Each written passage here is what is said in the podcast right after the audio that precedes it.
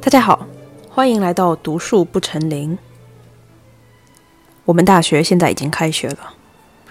这个学期我要在学校里助教一门课，还要教一门课。我还是我们系博士生会议的组织者，种种事情加起来有点身心憔悴，于是我有点懒得为了播客在收集内容。我就随口跟大家讲一个我自己亲身经历，并且有很多个人经验的话题，那就是现在二零二三年还值不值得出国留学？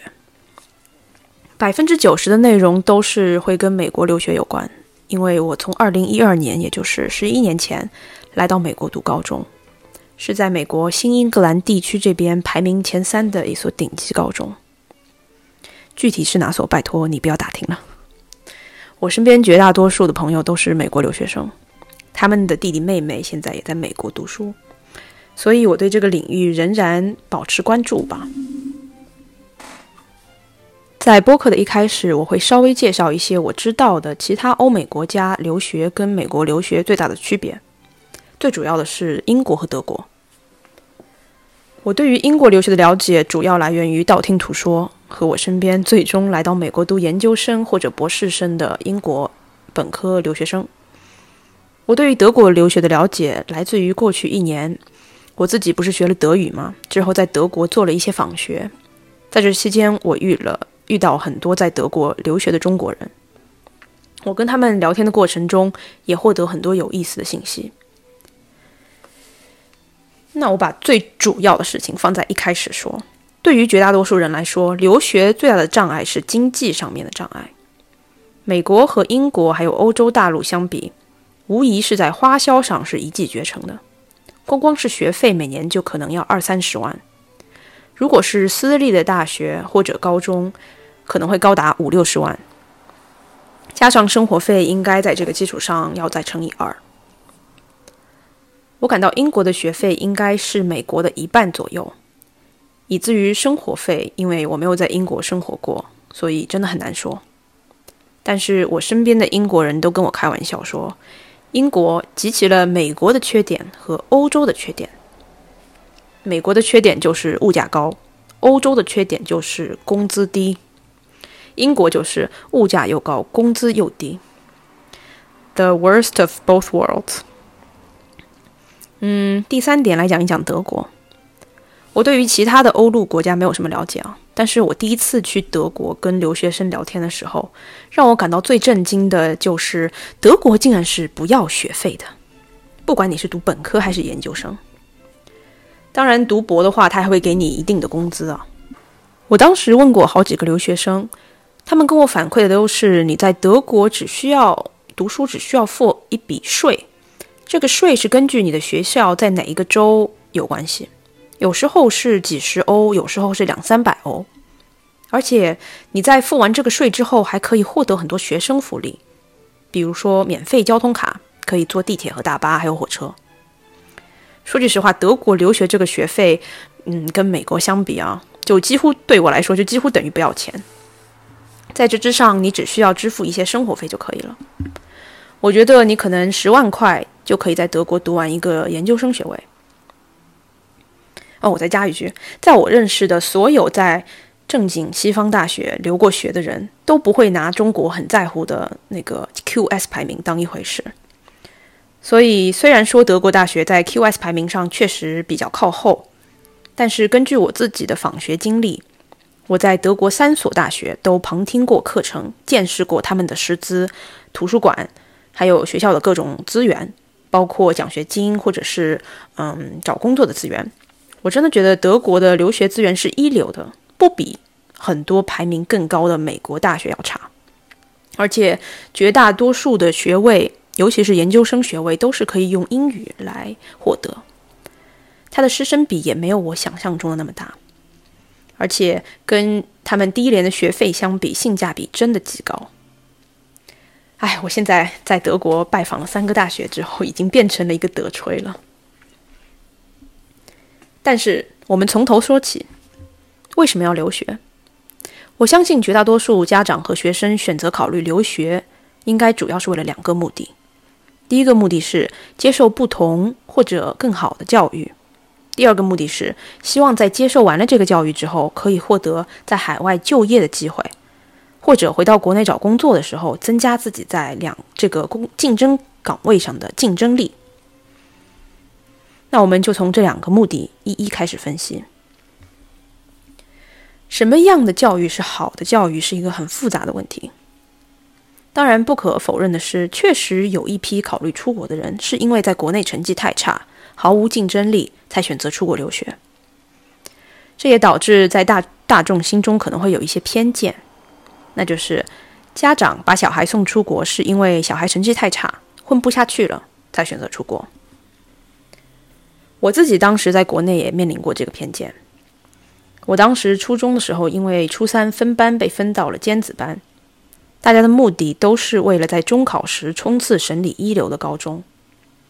但那个时候我已经开始申请美国高中了。我的化学老师知道我在申请美国高中的时候，有一次月考之前，他在班级里阴阳怪气的说：“我们大家一定要重视这一次月考，尤其是因为某一些人，不要因为自己可以做逃兵出国读书就松懈怠慢了。”然后他一边说呢，就一边将目光瞥向了我。当然，我在那个时候早早就知道这种偏见是完全不准确的。对于任何申请过美国高中或者美国大学的人来说，都知道这个竞争过程有多么激烈，你需要做的准备是有多么残酷和全面。十年前我申请美国高中的时候，就觉得做两手准备啊，就是一手准备中考，一手准备申请美国高中，是一件很难的事情。现在竞争无疑更加激烈，我甚至可以说，现在如果你准备出国留学，还想做两手准备，不管是准备中考、准备高考，嗯，然后再准备美国高中或者大学，几乎都是不可能的事情了。我初一、初二的时候读书真的非常努力，年级几千个人的排名从来没有掉出过个位数，好像最差也就是十几名，就是前二十名吧。我当时心里一直卯着一股劲，因为我知道小升初的时候，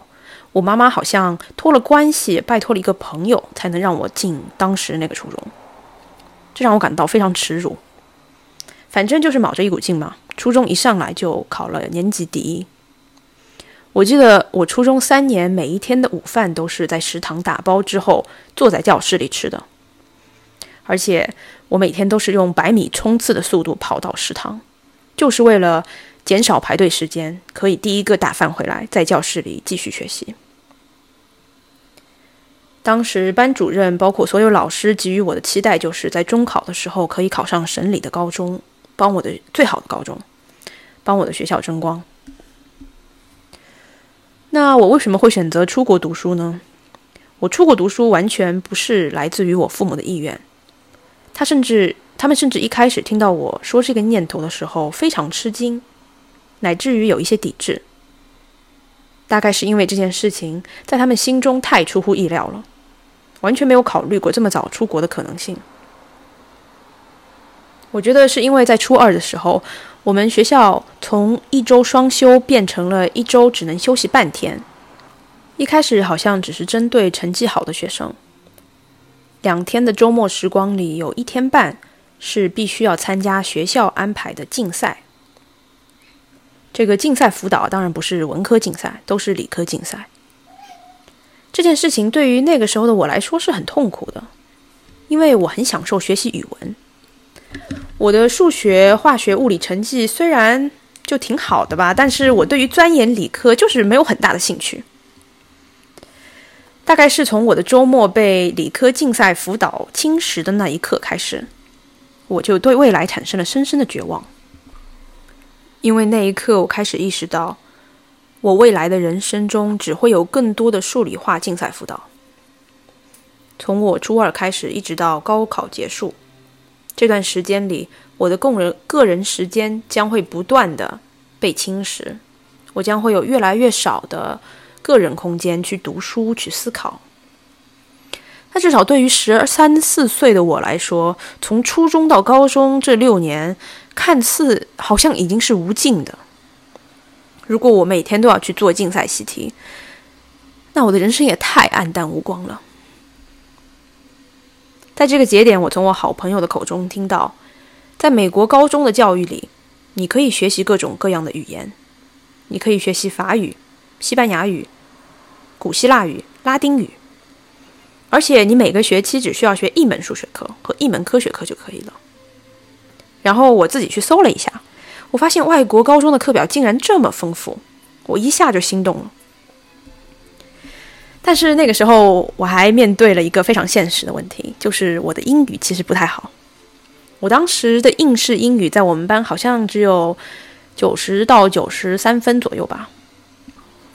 对于我当时在我们年级的排名来说，英语是我的拉分项，而不是我的加分项。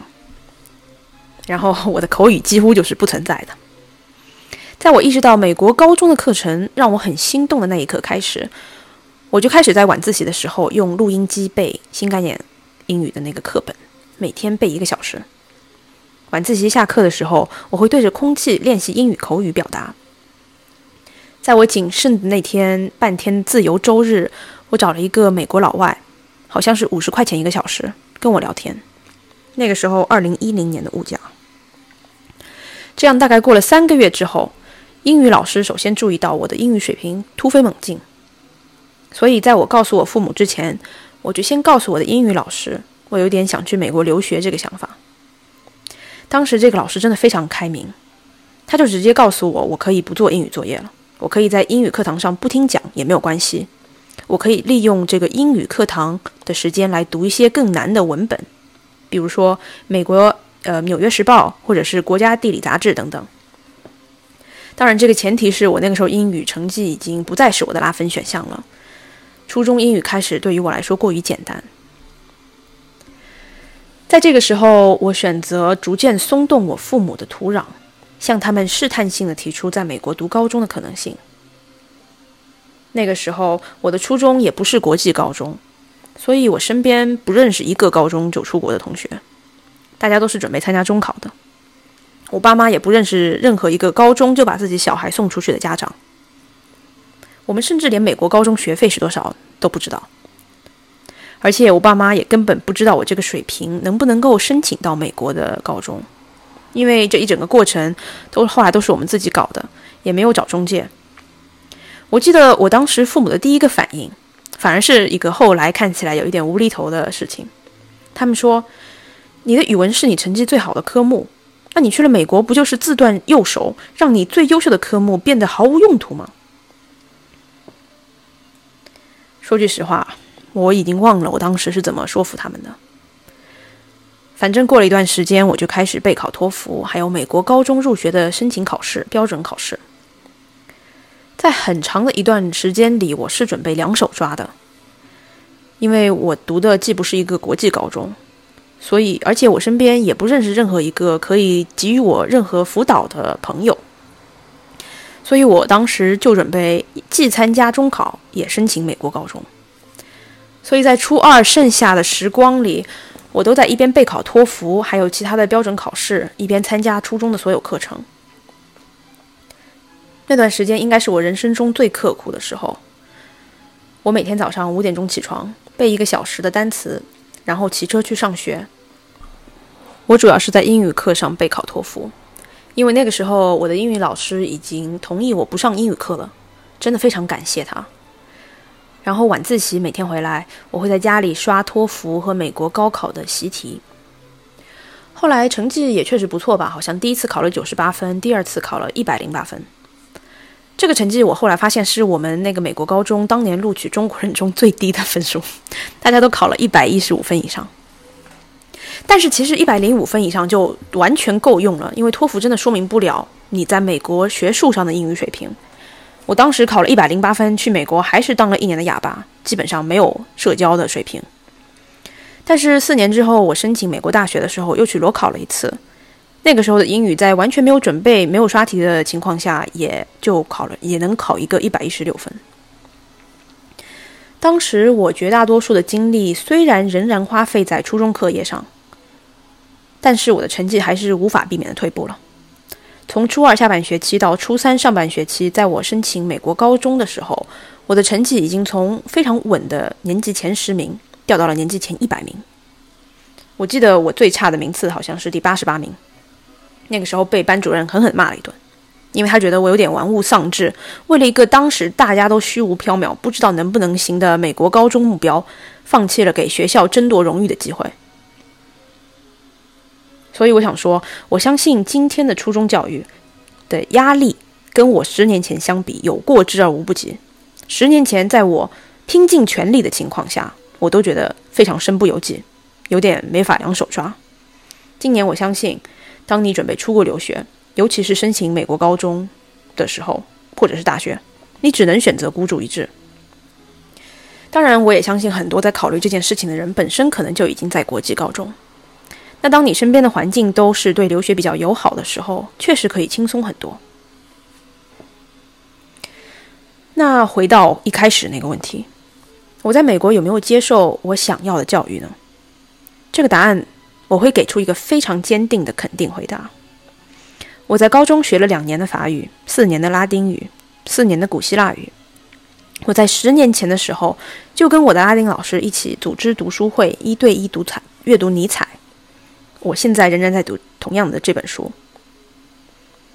这一种种的选择，一切都跟申请大学没有任何关系，真的就是跟着我的内心去学一些我当时感兴趣的内容。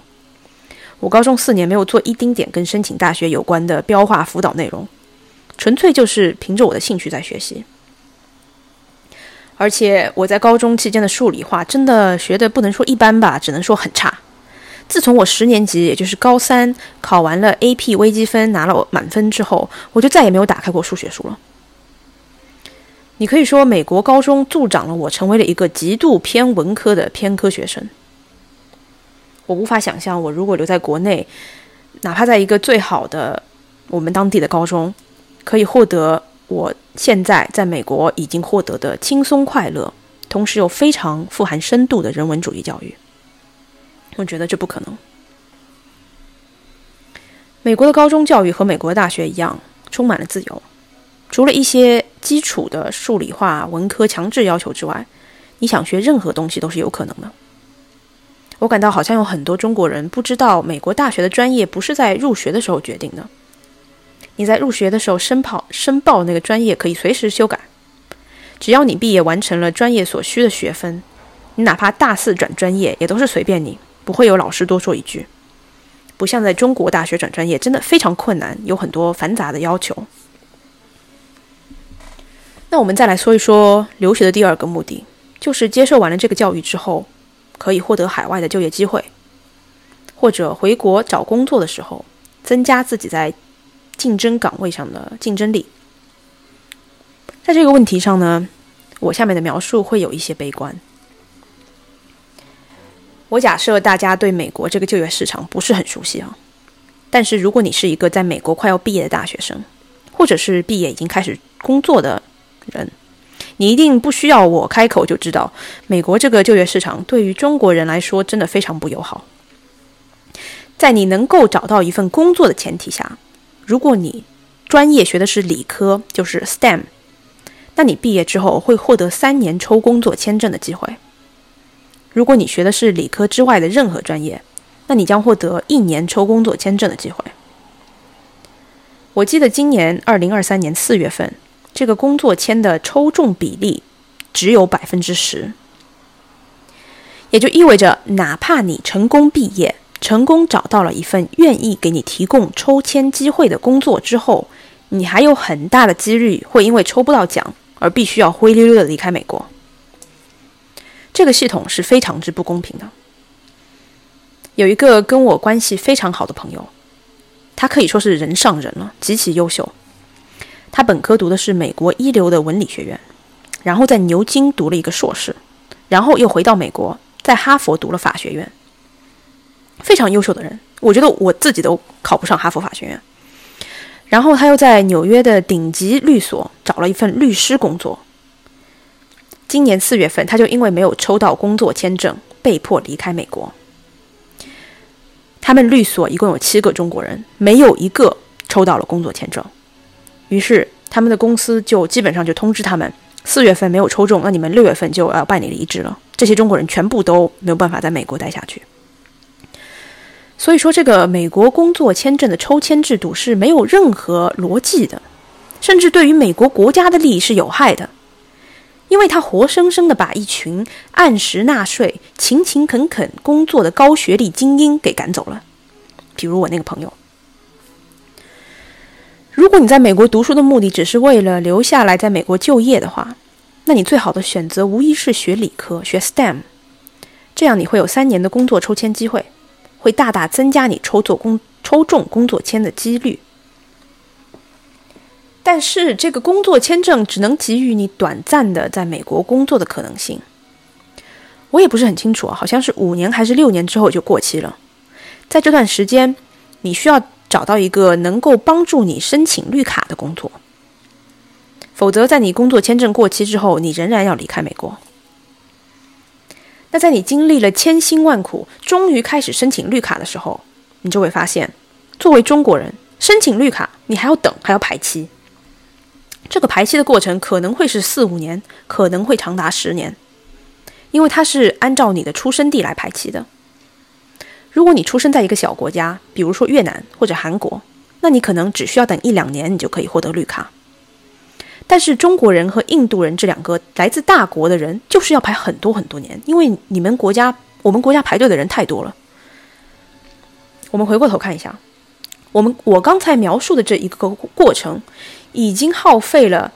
一个普通人大学毕业到真的获得安定的喘口气的机会，已经过了十多年的时间了。在这十多年里，你每天都要提提心吊胆的。在想能不能在美国再待下去？那这期间，在这个提心吊胆的期间，嗯，你能，你敢买房吗？你敢结婚吗？你敢生小孩吗？我觉得美国工作移民这个不公平的体体系，导致了一代又一代非常优秀的、努力的留学生，真的很难在美国扎根下来。跟美国相比啊，我觉得欧洲的移民体系会更公平。你只要能够毕业。你找到的绝大多数工作都是可以帮你申请工作签证，然后再帮你申请永久居留卡，就是美国绿卡的呃欧洲版本。我在美国跟绝大多数中国人聊天的内容都是他们找到工作之后，这个这个待下来的过程有多么惊心动魄。但是我在德国和英国碰到的工薪阶层很少会面临这个问题，只要他们能够找到工作，那么他们就能够留下来。英国毕业之后也会获得三个月的 PSW 工签，但是我在德国和英国接触的打工族真的很有限，所以我也不能够一语概之吧，只是我的个人印象。而且我还知道，今年的德国总统 Scholz 为了促进移民，刚刚出台了一个新法律，好像你的德语只要达到 C 一的水平，你就可以在有工作的前提下，工作三年就可以，嗯，获得呃。德国护照的机会，如果你的德语水平没有达到 C 一，那你工作五年就可以拿到德国护照。这么短的时间，在美国是想都不敢想的。那我再换一个方向来回答，嗯，现在还适合出国留学吗？这个问题，至少在我二零二零二零一二年出国的时候，大家普遍的感觉是，如果有留学背景，是会帮助你在国内增加就业机会的。那个时候，中美贸易处在一个增增长的状态，很多企业对于有留学背景、了解欧美文化的留学生是非常看重的，甚至是愿意去雇佣他们，积极的雇佣他们。中美关系没有像现在这样紧张，也没有专家在唱衰中美关系。我身边绝大多数中年人对于美国的看法是中立，甚至略带积极的。美国在他们心中仍然是进步的自自由主义资本社会的代名词。然而，在过去十年，我们中国人不但目睹了美国自由主义泛滥之后带来的一些让我们瞠目结舌的荒唐政治现象，比如说这个游行，比如说特朗普，比如说这个呃冲垮国会山，就是今年的一月六号。我们也通过网络的发达，听说了很多很多美国社会的动荡不安。更有甚者，从在美国本土也冒出了一些保守右翼的排华情绪，愈演愈烈。所以在过去十年，我目睹的是中美关系越来越紧张。从经济上来说，中国的出口，也就是这几个月以来大幅下降。不管是从我们官方的数据，还是从 WTO 最近发布的数据，都可以看到，中国对对外贸易，无论是进出口，除了对俄国之外，世界各地的国际贸易都在大幅下降。在这个环境背景下，如果你是一个企业老总，你收到的信号当然不是要雇佣更多有外国背景的海外留学背景的学生。这个具体的问题在这里也没有办法细讲。还有一件事就是，我最近在阅读一些社会报道，关于留学生就业的回国就业的社会报道。他其中提到一件很有意思的事情，就是受采访的很多留学生反映，在国内找工作屡屡受挫的一个重要问题，就是现在很多企业不愿意招留学生，因为普遍现象就是留学生不能吃苦。就是相比于在国内大学毕业的学生来说，留学生对于九九六、加班、吃苦这种现象的接受程度非常低，普遍较低。然后最后一点就是他们对于薪资的预期啊，肯定在国内是达不到国外的。我最近在跟一个在国内做金融的朋友聊天，他算是一个高管，他跟我开玩笑说，在国内中产阶级返贫有两种方式。现在，第一个是贷款买房，第二个是送小孩出国读书。因为后者是一个没有办法收回投入的投资。你可能花了几百万在美国读书，然后你回国发现再优秀，起薪也只是八千到一万，在大城市。他说他们公司最近刚刚招聘了几个在美国顶尖法学院毕业的一流律师，也只能给到这样子的工资。那如果从投资回报这件事情上来看，现在留学是一个非常亏本的生意。哎，说了这么久，那些不想听我唠嗑的人应该都已经停止了。我现在要把最 juicy、最劲爆的内部消息放在播客的最后一段。我下面想讲讲，我觉得过去十年一整个留学经历最大的变化。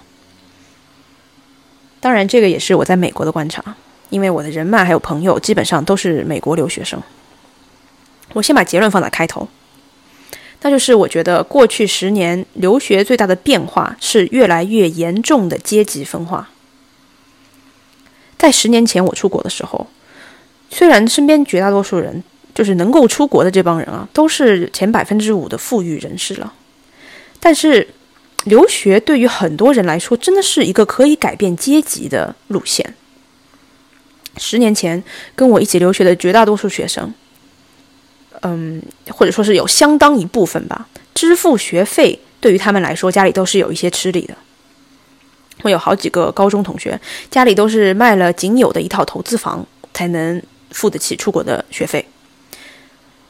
当然，能有投资房的家庭已经是非常幸运的中国少数人了。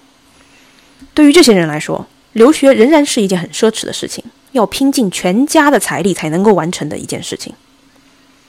虽然说我当时身边家境殷实的朋友也有很多，但是目之可及处总是有很多人在省吃俭用。我在之前有提到，我的高中是美国东北部最顶尖的私立高中，美国东北部也是美国老钱的所在地，历史最悠久的地方，因为最优秀的大学毕竟都在这一圈：哈佛、耶鲁、普林斯顿。这个私立高中的圈子其实非常小，我们大家都彼此认识。我身边有很多同学，还有朋友，他们的弟弟妹妹现在也在同样的高中读书。最近我跟其中三个家长打听了一下，他们那些在仍然在美国私立顶级高中读书的小孩的处境，让我感到非常震惊。当我告诉他们，曾经对于我那个时候来说，美国高中的留学生每年支付大概六七万美金的学费，对于家长来说是一个很大的负担。这些家长听到我说这句话之后都笑了，他们说，他们现在小孩的同学从八九年级，也就是高中一入学开始，很多家长就聘请了在国内的一整个 GPA 保分留学团队。全程在读高中的时候陪伴他们。他们暑假在国内就会先把美国高中要上的内容全部，下个学校上的五节课都上个一到两遍，然后在读书期间，美国老师布置的每一篇论文，每一个在家完成作业，都会有这个保分团队来帮你指导把关。目的就是要确保你的绩点不会跌下九十五，不然的话升哈耶普就有困难了，对吧？在最终的考试过程中，因为这个小孩之前已经在国内把这个课程全部上过一遍了，他自然当场考试也是可以驾轻就熟的。这一切的目的就是为了让这个小孩在申请大学的时候可以有接近完美的绩点。高中学费跟在高中一整个四年中雇佣一个保分团队相比，当然是小巫见大巫。我还得知啊，那些能够雇佣一整个团队全程陪伴自己小孩读高中的家长，当然在国际竞赛上也不会输。我记得我当时高中的时候就有一个美国艺术写写作奖，专门面对高中生的。当时我也参加了几次吧。这个奖在我的心中是属于，如果我在文学课上或者是艺术课上、美术课上，嗯，交了一个老师觉得很不错的作业。那个老师会鼓励我把这个作品顺便去拿去投稿，然后就听天由命了。我记得我高中四年确实投了大概两三次吧，确实有拿过一次这个奖。现在的这些美国高中的父母告诉我，每年寒假和感恩节放假的时候，他们小孩同学的家长就会像赶牛一样，把自己的小孩赶去留学团队指定的一些文学教授、艺术教授的家里。让这些教授手把手的帮自己的小孩画画、写文章，收费是五万、十万，包你得一个奖。一个假期出来，一个小孩可以往这个艺术写作奖上投十个作品，每一个作品都能中奖。那你说，普通家庭的小孩他怎么可能负担得起这种事无巨细的辅导呢？但是他身边的同学都在这样子做。我觉得，对于一个十几岁的青少年来说，目睹这种贫富差距对于心态造成的变化是最悲哀的地方。我有一个朋友跟我说，他小孩在美国嘛，英语课上写了一个小说，他的教老师跟他说：“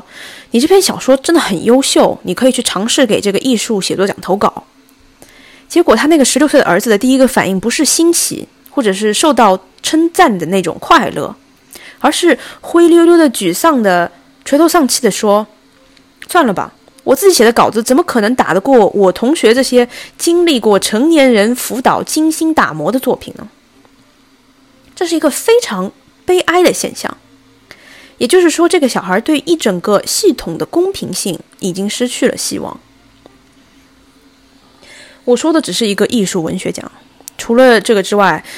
家长们卷的还有美国国家化学奖、美国国家青少年编程大赛。嗯，还有一个国际的写作比赛，就各种各样，能能够能够拼的，他都是可以找一个团队来帮你辅导。说句实话，我当年读高中的时候，我们高中的同学已经算是最努力的一批同学了，大家都非常拼命的在学习、写作业，然后嗯，做一些课外的事情。这些比赛，这些所谓的国际竞赛，我有一半都没听过，有一些听过的。我我说我其实一个也没有参加，我身边很多同学也没有听说过他们谁有参加这些国际竞赛，但是他们都上了非常一流的大学。但是我从现在正在美国顶尖高中读书的家长口中听说，那些一流的高中里，他们小孩的同学清一色每一个人手握几个这些国际竞赛的奖项，而帮助他们赢得大奖的。永远都不是他们的努力和才华，而是一个又一个的团队。在这件事情上，我说的太细，可能有点不太好吧。但是如果你不相信我描述的这个现象的话，其实最简单的方式就是去搜一下这些青少年大奖金奖得主的作品。对于我一个正在读博的成年人来说，这些作品的水平绝对不是一个初高中生可以做得出来的。这些作品背后的思路、操作模式。甚至文笔，我看到的都是跟我专业性相当的同龄人，就是专业人士。当然，这些事情也也不会摆在明面上讲嘛。在我闲聊的很多跟我关系非常好的家长都跟我说，他们帮自己的小孩找到的这些高中辅导团队都跟他们说过，他们自己的学生都愿意给这个老师加钱，就是为了让这个老师不要公开说我曾经辅导过某某学生拿了某某个奖。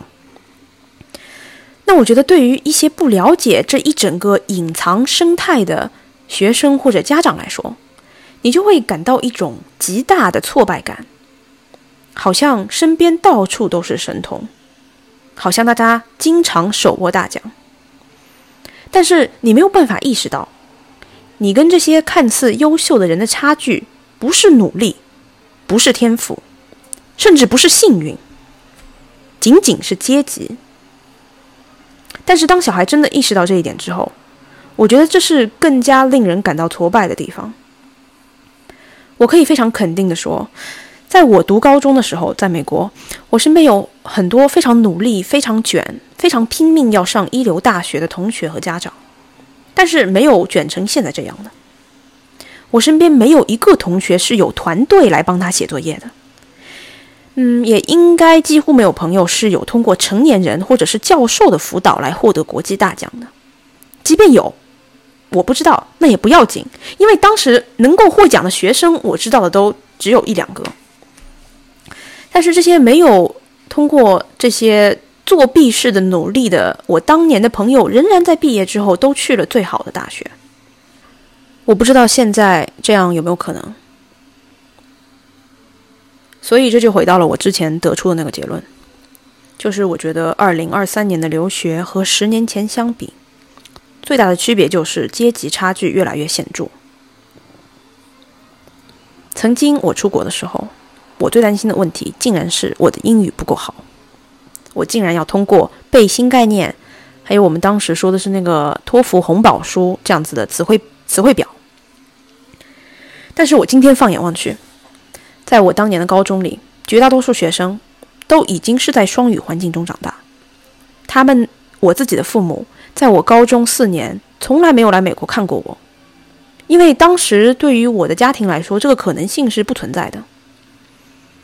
他，但是现在的这些父母，甚至每一个学期的家长会，都会来到学校参加。我读高中的时候，每一年的家长会，所有中国学生都是抱团取暖的，因为我们的爸爸妈妈都没有办法，嗯，这么频繁的从中国来到美国看我们。但是现在的。家长会就会发现，学校里面的绝大多数的同学的家长，中国同学的家长，竟然都可以就是来参加。对于对于我来说，这是一件非常大的冲击。可能他们本身的工作就是在中美两头飞吧。我从三四年前开始观察我身边的这些美国大学生和高中生，我得出的非常残酷的结论就是。如果我不是一九九七年出生，而是二零零七年出生，十年之后再选择出国，像我这样子的人，这样子的资源，不可能被美国一流的高中录取，或者说这个过程会比我之前来的更加艰难。而我当年申请高中出来留学，已经花费了我全部的努力和力气，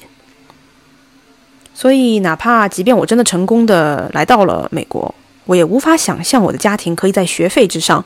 在升学这个过程中给我叠加这么多的助力。